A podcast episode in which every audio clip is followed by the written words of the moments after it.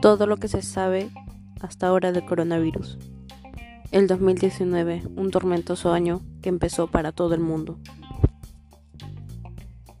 El nuevo coronavirus o COVID-19 tuvo su origen en la ciudad de Wuhan, en China, a mediados del mes de diciembre de 2019.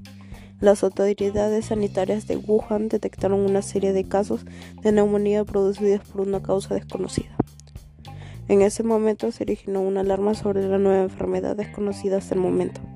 Tres meses después se ha producido más de 150 millones de casos y cerca de 6 millones de muertos en todo el mundo, según los datos europeos para el Centro de Enfermedades.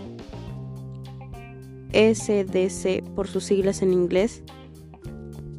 Una primera investigación posterior sobre el origen de la enfermedad, publicada en la revista T-Lance, determinó que se trataba de un nuevo tipo de virus de la familia Coronavidea, empanetado con el síndrome respiratorio agudo severo, SARS, y con el síndrome respiratorio de Oriente Medio, MERS, pero no es igual a ninguno de ellos.